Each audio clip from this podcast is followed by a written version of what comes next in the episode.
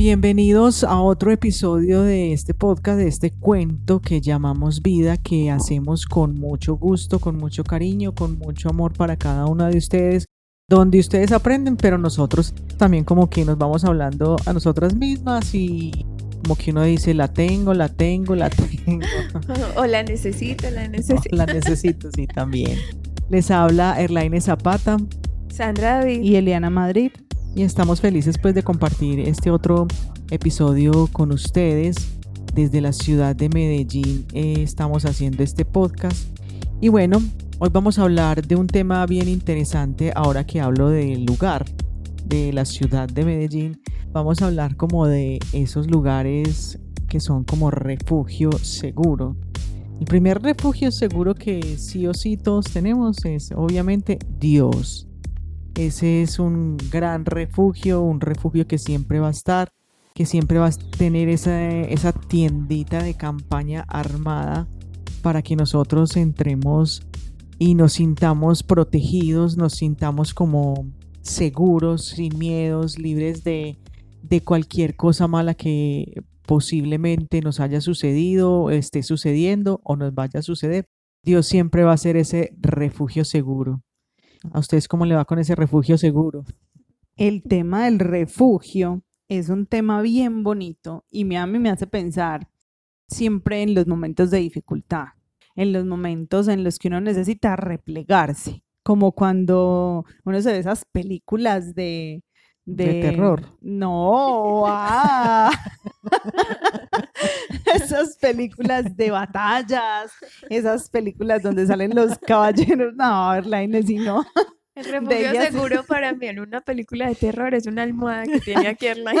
El refugio seguro en una película de terror, no verla mejor. me hace, me hace acordar eso, cuando, cuando las, cuando hemos tenido, cuando los ejércitos tienen bajas o no han podido pues como ganar esa batalla, y entonces tienen que decirse replegarse, pues dicen que se replieguen y todos salen hacia el refugio que es el castillo o hacia una fortaleza que hay por allá como en otra parte. Entonces, hablar de refugio seguro es hablar de ese lugar, es hablar de esas personas, es hablar de, de esas situaciones de la vida eh, en los que yo me siento tranquilo en esos momentos cuando yo necesito paz en el corazón. Por supuesto que Dios es nuestro primer refugio. Y en los momentos en los más difíciles de la vida, siempre he acudido a Él y siempre acudir a Él es mi primera recomendación. Por eso cuando trato a veces personas que no tienen su espiritualidad como establecida y fundada, pues uno, yo procuro sugerirles empezar por ese ladito si quieren porque lo más, lo más maravilloso y lo mejor es uno saberse que pase lo que pase, cuando yo salga de ese castillo que es Dios, ese refugio, esa fortaleza de la vida, ese baluarte, que cuando yo salgo a luchar la batalla de la vida, cuando yo salgo a, a vivir esta, esta vida, a pasar este cuento que llamamos vida, ¿cierto? que cuando yo pase lo que pase, si tengo que replegarme, si las cosas no están yendo bien, si tengo que, voy a encontrarlo a Él y Él va a ser mi fortaleza y que con Él está mi salvación y que Él es mi roca firme, como dice la palabra, ¿cierto? Entonces, es bonito darnos cuenta que Él es nuestro refugio y nuestro amparo en momentos de debilidad y de angustia. Pero también como somos a imagen y semejanza de Él, también nosotros podemos convertirnos en refugio y fortaleza para otros. Me pareció precisamente con lo que acabas de decir que de las cualidades más bonitas que, que tiene Dios precisamente es ser un refugio. Ser un refugio para ese que se siente abatido, que se siente angustiado y nosotros vernos reflejados en eso. Es, yo creo que también como que te confronta. Si nosotros somos refugio seguro para los demás o para nosotros mismos, si tú te sientes segura contigo mismo o, con, o, contigo mismo, si te sientes bien, o sea, si, si el estar a solas contigo te hace sentir en paz, si el estar con las personas que te rodean te hace sentir en paz, o tú les transmites paz a esas personas, es muy bueno como cuestionarnos viendo la gran cualidad que es como sentir un padre con los brazos abiertos así rodeándote, librándote de todo mal, tu refugio seguro. Como que es como una expresión que te hace sentir abrazado, no sé. Sí, sí. Entonces como que estoy en un refugio seguro. Si tú te has experimentado así y le has permitido a las otras personas experimentarse de esa manera. Tú estabas hablando y me hiciste acordar de, de algo que, que pasa mucho en términos de salud mental, cuando las personas no se sienten seguras con ellas mismas o no se sienten seguras en su entorno familiar porque hay de pronto un familiar con algún mm, trastorno eh, mental, sí, o a veces no, no lo llevemos tanto hasta el extremo. La amiga que te dice, vea, llévese mi celular porque es que yo me conozco, yo lo vuelvo y lo llamo, yo lo vuelvo y lo llamo, yo me conozco. Yo no estoy ni segura conmigo porque es que yo la embarro, yo sé que la embarro, o la que siempre necesita que otras salgan con ella o que otros salgan con él porque se pone a tomar y no es para nada un refugio seguro para sí mismo. Entonces necesita que otro lo contenga y sea eh, ese factor protector, porque él mismo no es un factor protector para él. Entonces, no, no venga que es que yo lo necesito y eso también a veces va creando cierta dependencia. Porque yo misma, y me dejaste pensando mucho en eso, yo mismo entonces no estoy siendo refugio seguro para mí, mis decisiones me están impulsando es hacia la muerte. Escuchándolas hablar, también pensaba eh, como en esos acompañamientos que uno hace, uno identifica que la gente no se siente segura ni siquiera en su propia casa, porque tiene adentro el familiar que abusa de ella, ¿sí? Eh, porque tiene, no cuenta con, así hable, no cuenta con, como con el respaldo de alguien que le diga, sí, yo creo en ti, entonces, a veces es difícil encontrar ahí un refugio seguro cuando sé que yo me tengo que quedar ahí en ese lugar. Erlaine, y sabes que me haces pensar en una cosa y, y, quiero traerla en este momento, porque son preguntas con las que nos solemos encontrar. Cuando nosotros anunciamos un Dios de amor y un Dios que es refugio seguro, suelen decirte, ¿y dónde estaba Dios cuando me abusaron? ¿Y dónde estaba Dios? Porque no fue Dios ese refugio seguro para mí. Y es muy complejo con eso que tú estás diciendo, porque quienes están más cerca que debieron ser ese refugio no lo fueron. Y, tampoco lo encontraron en Dios, digámoslo de alguna manera, porque están haciendo, están reprochando también a Dios. ¿Dónde estaba Dios que no impidió esto, cierto? Pero yo creo que ahí, Eli, tenemos que partir y, y a ustedes oyentes, tenemos que partir de, algo importante y es que sí, partamos del hecho de que Dios es refugio seguro para todos, completamente. Pero Dios nos regaló una vaina que se volvió una trampa para nosotros y es el bendito libre albedrío. Y Dios respeta el albedrío que me dio y en mi libertad yo en algún momento también me retiré de ese refugio. Vamos a suponer eso.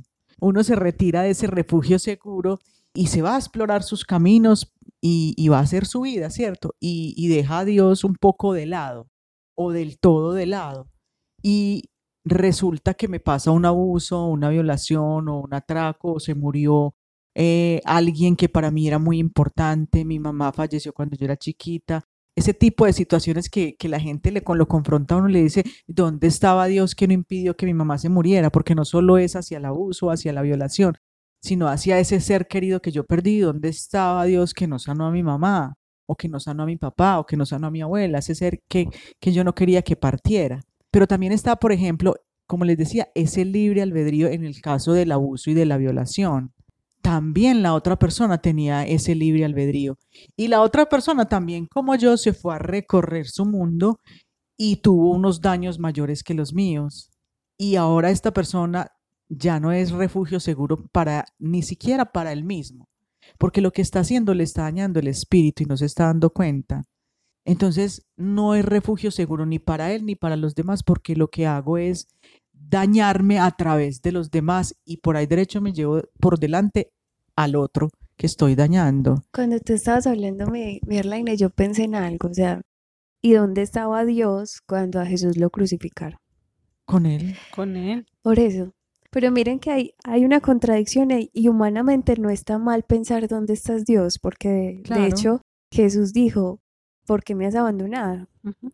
Pero es que es esa sensación de que sientes un dolor abismal, una soledad abismal, como que esto no te lo esperabas, pero al final dices, en tus manos encomiendo mi espíritu, porque sé que sigues ahí, sé que sigues constante en mi vida y muchas veces todas esas realidades de dolor nosotros creemos que las vivimos solos, pero es el mismo Dios que está siendo abusado, que está siendo flagelado, que está siendo muchas veces víctima del rencor, de la maldad, de la perversidad humana, porque lo notamos en Jesucristo y lo notamos en todas las muertes de inocentes.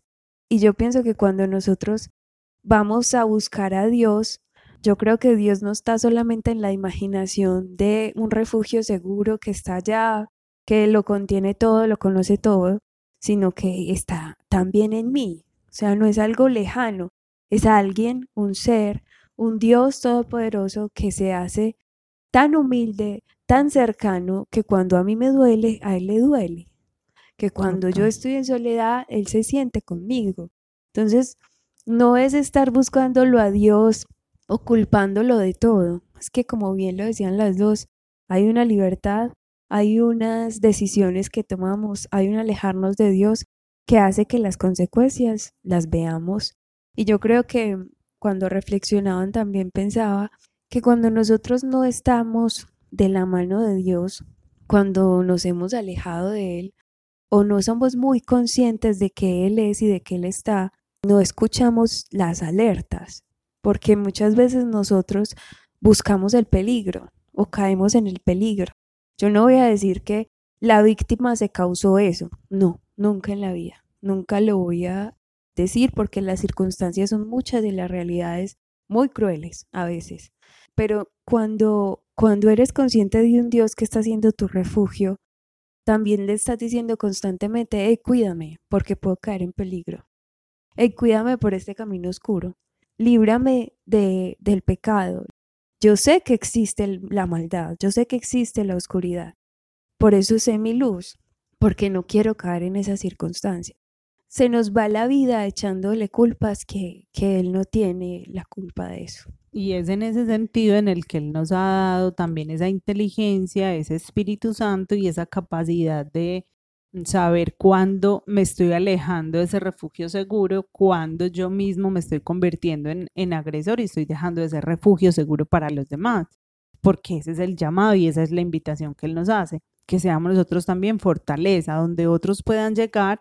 A mí me llegó hace mucho tiempo en un Pentecostés una, pues como esos regalos que el Espíritu Santo le da a uno en Pentecostés, me regalaba la fortaleza. Y entonces yo empecé a buscar sobre sobre la fortaleza y puse en busqué. A mí, a mí me gusta mirar en el diccionario la etimología de las palabras, entonces yo tan, le doy en Google y, y busque fortaleza. Fortaleza, dices el don que te permite ser fuerte y mantenerte firme ante las dificultades y no sé qué. Pero después decís que fortaleza, eh, el lugar donde otros llegan a, a descansar, el lugar donde otros llegan a recobrar fuerzas, donde otros se abastecen y puedan seguir con la misión. Y yo me quedé con eso y yo, ay, qué cosa tan hermosa, Dios me va a volver una fortaleza para los demás. Y entonces era lindo como, como creerme esas palabras, que, que las personas que llegaban entonces a mí buscando ese refugio seguro iban a salir más fortalecidas, iban a salir más como, como más llenitas del Señor y lo tomé para, para mi profesión, lo tomé en mi profesión. Era como el Señor afirmándome y dándome como ese sí ante, ante el proyecto de vida que yo estaba desarrollando con él en este tema de la psicología o en, o en la carrera, ¿cierto? Entonces es darnos cuenta que si el Señor es refugio seguro, Él también nos ha dado esa, capacidad, Él nos ha dado esa capacidad para ser nosotros también. Refugiarnos en el buscarlo siempre a Él, claro, y fortalecernos en su amor, pero también convertirnos nosotros en ese factor protector, como lo decimos desde la psicología, en factor protector para los que están con nosotros, inclusive para nosotros mismos, desde las decisiones que yo estoy tomando. Entonces, si a mí me invita mi compañero o mi compañera a venir, vámonos por allí, por este camino que está así todo oscuro, no, no, olvídate, porque por ahí no. Entonces, yo me estoy convirtiendo en un factor, mis decisiones son factores protectores para mí. ¿cierto? Mi forma de pensar, mi forma de ver la vida se convierte en un factor protector. Si yo no cambio esa forma pesimista de estar viendo la vida, eso se va convirtiendo en mi pensamiento, se convierte en un factor de riesgo para una depresión, para una ansiedad, ¿cierto? Y de una vez le voy dañando eh, el ambiente también como, como a mi familia, a las personas que están conmigo. Entonces hay que empezar a identificar cómo es que el Señor nos quiere convertir en esa fortaleza y de esas cositas que nosotros tenemos en nuestro interior y en nuestra vida, que tenemos que empezar a fortalecer. Hay que dejar amigos, hay que conseguirse otros tal vez, sí, hay que dejar de frecuentar ciertos lugares, por ejemplo, con el tema de las drogas, sí, porque estoy buscando irme de aquí, porque estoy buscando refugio, por ejemplo, en las drogas. ¿Qué me lleva a mí a eso? porque me quiero escindir de la realidad? Pues como irme de la realidad, porque eso es lo que finalmente hace una droga te ayuda a que no estés aquí, a que no seas consciente, qué es lo que me está doliendo tanto y por qué no quiero enfrentar ese dolor. El factor del refugio, según lo que estoy escuchando yo también de ustedes dos, y seguramente lo que yo he hablado va mucho con, con la decisión que yo tome. Yo elijo ser factor de refugio para mí y para otros, o elijo definitivamente no ser factor de refugio. No es una lección clara que uno hace, ay, sí, ok, Dios, yo voy a hacer esto es una lección implícita que uno hace y que uno va replanteándose en el transcurso de la vida y más cuando uno ya lleva un camino en el Señor, uno va viendo, ok, yo me voy convirtiendo en ese refugio seguro porque uno no nace siendo un refugio seguro, uno nace al contrario, necesitando refugio seguro. Los primeros refugios seguros van a ser los padres, luego los profesores, los mismos compañeros, hasta que yo soy capaz de convertirme en ese refugio para los demás, pero soy yo quien voy eligiendo ese camino. Por eso lo que les hablábamos ahorita también del libre albedrío con respecto a Dios, de no culparlo, que, que Dios respeta ese libre albedrío, ok, mira, yo te estoy enseñando aquí la protección, tú eliges si proteges o no proteges, incluyéndote. ¿Cómo nos cuidamos? Entonces esa es como la pregunta. Sí. De hecho, estaba pensando yo, como convertirnos en ese refugio seguro para nosotros mismos y para los demás. Que tú de hecho dabas claridad frente al, y tú también lo acabas de decir, Merlaine, frente a la toma de decisiones. Así me voy por aquí o me voy por allá. Si elijo las drogas o elijo algo, digamos como la música o como las artes que compensa un poquito, y lo he escuchado también desde la psicología, no sé, Eli, que ayuda mucho a, a sacar tu emocionalidad es una manera como de expresarse y que te va como liberando a través de la pintura, a través de la música, a través de muchas artes, puedes como no cargarte adentro y poder expresar de otra manera lo que estás viviendo, lo que estás sintiendo. El deporte, por ejemplo, Sandrita, también es un factor protector, muy, muy, muy protector, por lo que hace a nivel fisiológico para nosotros mismos o sea, nos ayuda a regular eh, estados emocionales, nos ayuda a tener un buen estado de salud también. Cuando tenemos un buen estado de salud física, podemos pensar también con claridad, porque yo no estoy pensando en mi dolor, en qué lo que tengo, en qué lo que hago, sino que estoy, estoy bien, ¿cierto? Emocionalmente también funciona mucho. Así, así uno esté molido por el deporte. así duelan los músculos, todo. Sí, así, pero ese dolor, bueno, esta semana vi un, meme que decíais que una persona que estaba haciendo ejercicio, entonces alguien, mm, pues, es que, es que la soledad le decía, si te duele es porque estás haciendo bien el ejercicio, porque el músculo, el músculo necesita romperse para saber que está creciendo. Y ella se queda pensando y dice, y el corazón es un músculo. Y eso es como, ¡ah! ¡Oh! Mira, cita filosófica. Ahí, les, dejo la, les dejo la filosofía a propósito de los músculos que duelen. Pero entonces el deporte también, por ejemplo, a nivel social, se usa mucho para alejar los niños, por ejemplo, cuando las comunidades son eh, muy, eh, hay mucha violencia o hay presencia, el deporte se convierte en un factor protector para esos chicos. ¿A cuántos grupos armados dentro de las ciudades? El tema del deporte, el tema de la cultura, De ¿cierto? la pintura. de la pintura, de la música, todo este arte urbano, el teatro. ¿A cuántos niños ha logrado sacar de, de zonas tan conflictivas y les ha mostrado una esperanza, ¿cierto? Algo diferente por hacer. Me hiciste acordar de algo que vi, pues como por encimita una noticia, que era un niño que mostraron tocando el violín y llorando. Me pareció tan, tan conmovedor porque eh, decían ahí que estaba tocando en el entierro de alguien que lo había sacado de, pues, de un barrio difícil, le había enseñado a tocar el violín como que le Ah, había mostrado otra vida y me pareció tan lindo porque era el niño ahí pero llorando impresionante y tocando para despedir a ese maestro. Entonces hay muchas cosas que se convierten en factor protector. Amigos, o sea, hay personas que son factor protector para ti. Usted sabe cuándo tiene que llamar a ese amigo para que le diga, vea, por ahí no es. sí. Vea, ojo, pilas. No, pero no. Sí, cuando estás triste, cuando estás triste siempre vas y te refugias en X o Y personas. Esas personas se convierten en tu red protectora, en tu factor protector. Sí, cultivar la espiritualidad, ese es otro factor protector excelente. Cuando cultivamos nuestra espiritualidad, nos fundamos en esa roca firme y somos capaces de darle sostén al otro. Que se va a caer, se puede sostener entonces ahí, ¿cierto? Entonces, ¿cómo nos volvemos refugios y fortalezas? Entonces hay que empezar a cultivar eh, todas esas cosas, ¿cierto? Una visión optimista de la vida, ¿cierto? La espiritualidad o ese, esa relación con Dios, mantenerla fuerte. Un ¿Cómo amor más? sano. Sí, el amor y las relaciones sanas, Mm. el perdón, ¿cierto? Empezar a cultivar todas esas cosas que nos hagan convertirnos en esa fortaleza. Así es. Hay muchas formas, digamos que, de ser refugio, como las ha enumerado Eli. Es cuestión de decisión, yo qué quiero ser. Porque a veces uno también se encuentra con que, si uno se mira un poco, que aunque uno es egoísta y uno quiere que sí, encontrar esos refugios en todas partes, pero a veces yo no estoy siendo refugio para los demás. Y eso es una cosa muy importante porque yo pienso que eh, son bien seguros los refugios y son bien importantes en nuestra vida, pero que no son tan fáciles de encontrar, sobre todo a la hora de uno decir en esta persona o en aquella.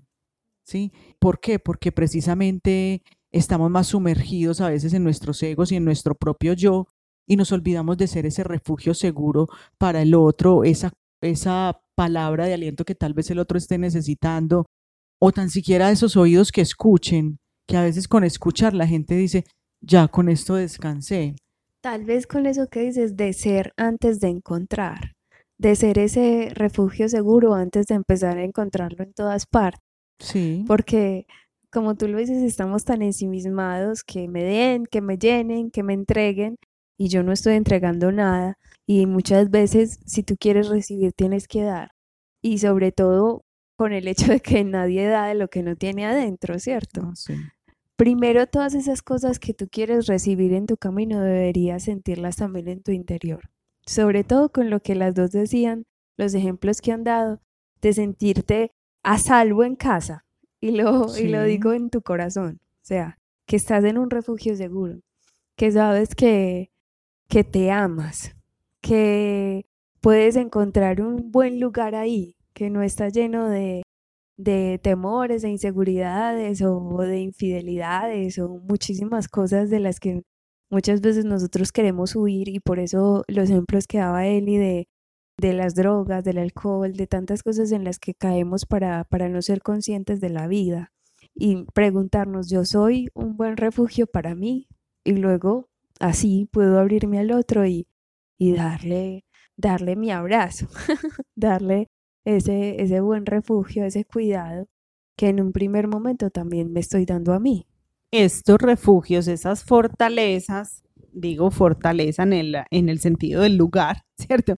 Esos refugios tienen unas, unas características, ¿cierto? Eh, son muy fuertes, son, tienen unas paredes así súper son hechas en roca, son de un material así súper firme que llega cualquiera y no la puede derribar, ¿cierto? Son lugares, algunos están hechos incluso dentro de las montañas. ¿Cierto? Entonces son lugares que son así súper fuertes. Están hechos de un, de un gran material. ¿Qué más tienen? Los refugios adentro tienen comida, tienen un mm. alimento, porque usted no puede llegar, pues que viene de una de una guerra o de una situación bien complicada, va a llegar al, refugio, a la fortaleza. Sí, no tiene sentido. No serviría. No, no tiene sentido. ¿Y quién sale? ajá. ¿Y quién sale? Sí, ¿quién sale? Entonces también tienen alimento adentro. Y también lo tercero es que permiten el descanso. Y en ese sentido, yo creo que la invitación, si queremos ser refugio seguro para nosotros y para los demás, entonces también es empezar a preguntarnos, bueno, ¿usted qué está hecho? A ver, esos muros, esas paredes de su casa, esos muros, esas paredes de su vida necesitan recomponerse, necesitan que les echemos cemento, necesitan, ¿qué necesitan? ¿Cómo empezamos a fortalecer esa vida? ¿Usted cómo, qué necesita para empezar a fortalecerse? Entonces hay que empezar a pensar qué es lo que me hace a mí tambalear, y empezar a pensar, entonces, ¿cómo voy a hacer para organizar esos muros de mi casa, el techo, y, con casa nos referimos a la vida, ¿cierto? Entonces ese techo, esos sueños que yo tengo, esas ilusiones que yo tengo, en quién estoy poniendo esas expectativas, ¿sí? De qué estoy hecho. Si estoy hecho de, a ver, ¿cómo es que dice el, el cuento? O eres café, o eres huevo, o eres zanahoria. Algo así es que dice el cuento. Si eres café, entonces, cuando llega el momento del agua caliente, tú le das sabor a todo le das ahora a esa situación, le das ahora a, a esa circunstancia. Si eres zanahoria, pues te crees muy durito, pero cuando llega el fuego y el agua caliente, entonces lo que hace es que te pone blandito. O si eres entonces huevito, pues entonces te pone duro eh, el fuego y te pone duro cuando te cocinan en esa agua caliente. Entonces, ¿de qué estás hecho? ¿Cierto? Hay que empezar a pensar eso. Y como fortaleza también entonces, ¿cuál es el alimento de mi vida? ¿Yo con qué me estoy alimentando? ¿Sí? ¿Qué estoy dejando entrar a mi, a mi, a mi corazón? ¿Qué estoy dejando entrar a mi cuerpo? ¿Qué estoy dejando entrar en términos de relaciones, en términos de muchas cosas? ¿Y qué alimento estoy siendo yo para el otro? ¿Qué palabras estoy usando para el otro? Si, son, si el otro encuentra entonces como como esa tranquilidad y esa paz, y ahí va lo del descanso. Cuando, cuando usted llega a la casa, llega a alborotar todo o antes llega a apacentar, apaciguar, o sea, usted se ha convertido en un instrumento de paz o al revés, donde el otro, un instrumento de paz, donde el otro pueda llegar a, a encontrar ese sosiego y pueda descansar en usted en su conversación, en su compañía, o antes al contrario, lo que va a encontrar es una persona que todo el tiempo está echándole madres a todo el mundo, diciendo cosas eh, a la ligera, juzgando, criticando, eh, murmurando. ¿Qué se encuentran las personas con usted? ¿Ese refugio o al revés, la guerra? Y esa es como la pregunta alrededor de este podcast, porque si somos hechos a imagen y semejanza, si estamos hechos a imagen y semejanza de Dios, pues también entonces nosotros podemos llegar a ser ese refugio seguro. Así es, partir del hecho de que como iniciamos este episodio, Dios es refugio seguro, ¿usted qué clase de refugio está haciendo? Muy bien la pregunta que nos hace Eli para cerrar este episodio de hoy es bueno que realmente se hagan esas preguntas. Yo creo que hay preguntas que uno sí o sí se debe estar haciendo en la vida y que tal vez uno nunca se imaginó hacerse y es importante hacérselas y contestárselas. Porque no es, a ver, yo seré refugio seguro y quedar así, no, contéstese la pregunta, dele una respuesta a esas preguntas que les dejamos aquí como, como a colación para que realmente empiecen a trabajar en ustedes mismos y sean cada vez más esa imagen y esa semejanza del Señor. Incluso para quién soy refugio seguro, porque para puede ser que para algunas personas yo no sea capaz de, de apoyar, de porque no me entiendo con ellas o porque tocan demasiado otros aspectos de mi vida que para yo no familia, soy capaz. Puede ser que para la familia uno no sea refugio seguro para algunos compañeros de trabajo. Entonces sí es bueno que se hagan pues como decíamos esas preguntitas y bueno, un placer haber estado con ustedes en otro episodio. Esperamos que sea de todo su agrado. No olviden compartir el episodio. En nuestra bio de Instagram está el link que los puede llevar no solamente a la plataforma de Spotify, sino a otras plataformas donde nos pueden escuchar. Está en Anchor, iTunes, está la de Google. Hay varias mm, plataformas donde nos pueden seguir, pero como les digo, en la bio ahí hay un link y ustedes pueden elegir la plataforma. Bueno, una bendición compartir con ustedes. Los acompañó Sandra David, Eliana Madrid. Y Erlaine Zapata. Chao. Dios Chao. los bendiga. Bendiciones.